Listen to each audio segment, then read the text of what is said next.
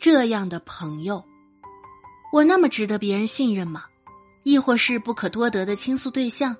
不管新朋还是老友，他们常把不和别人说的都讲给我，更有几个每次见面哇啦哇啦说完自己的事就拜拜了。伊尔马兹不同，很不同。他不说自己的事，只听我说。他的眼光有些像苏丹塞林姆三世，严肃、傲慢、怀疑。但我的直觉是，他深藏，怀着自己秘密的忧伤。我在欧洲上班，但死后我更愿意埋在亚洲。因为那离麦家比较近，关于他的内心，他只说过这么一句。今天橘子来信说，他去西安培训这一个月，男朋友和别人搞到一起，而他的理由看起来那么正当。我和他是上了床，可我不爱他，我爱的是你。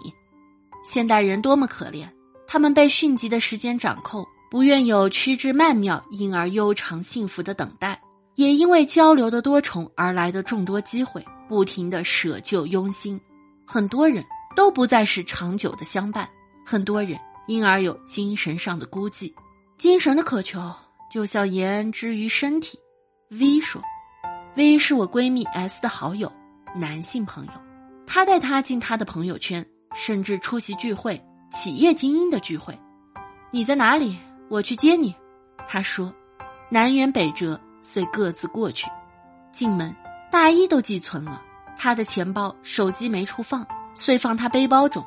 他和他一组，手腕上都系蓝丝带，他的掉了，重新找回后自己准备系，自己弄不好我来。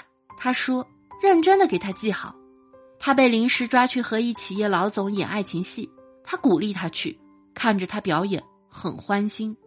不设座位的自助晚餐，他不和新认识的朋友说话，端着盘子，他一直和他聊天。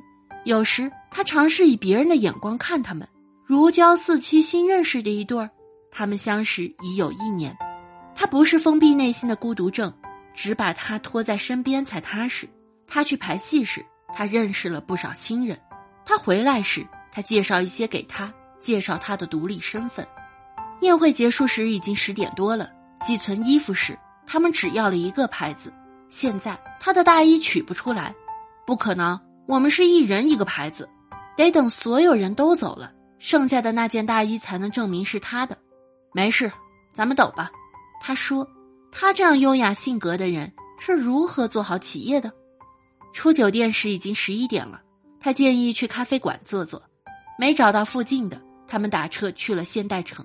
他拉开前车门，他疑惑：“你不和我一起坐后面？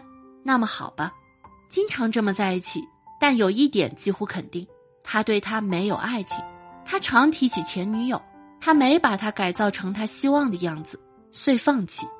S 想象不出什么样的女人会舍得扔他。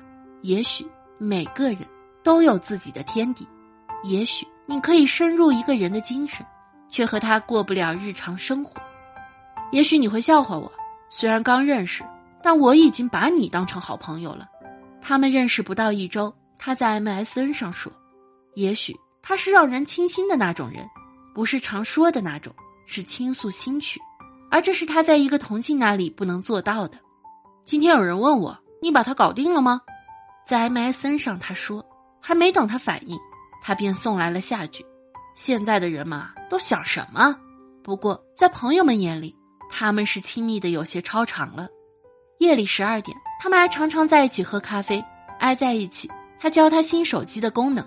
其他时候都是对面坐着，听他讲他的家庭，他在深圳等地的颠簸生活，他看过的某本书，他理科生的眼光看到的世界，他对这世界的迷惑、欢欣和恐惧。两杯残茶放在他们中间，一盘瓜子已经嗑光。冷清的茶馆，他打了哈欠。十二点了，回去吧。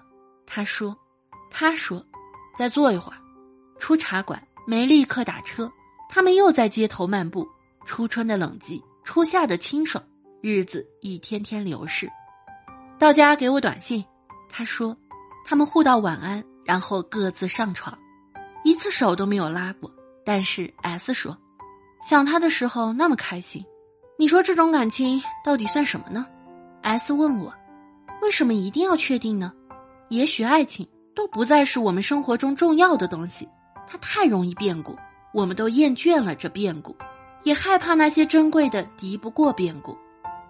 我要离开伊斯坦布尔时，和伊尔马兹在皮埃尔罗提咖啡馆见了一面。那个叫皮埃尔罗提的法国作家经常在此写作，咖啡馆因而得名。我们在小树下的阴凉里望着下面的海水，白色云朵洒在波心，阳光下的红花那么耀眼。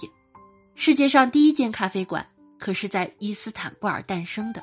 我从未给你讲过我的故事，但是我觉得你已经能分担我的悲伤了。他突然说：“阳光移动了一下，把翠绿的树照成明丽的黄色。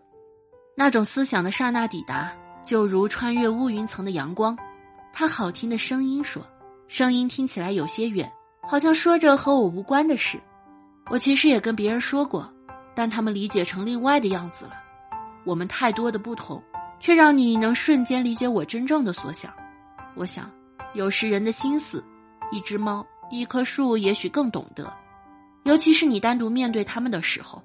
有时我想，这世间万物都是一种，是神的不同形态。我在咖啡的玄迷中说了这些不该说的，也可能是最想说的。伊尔马兹真的有些昏惑了，他将咖啡杯弄翻了。残剩的咖啡洒在红白格的桌布上。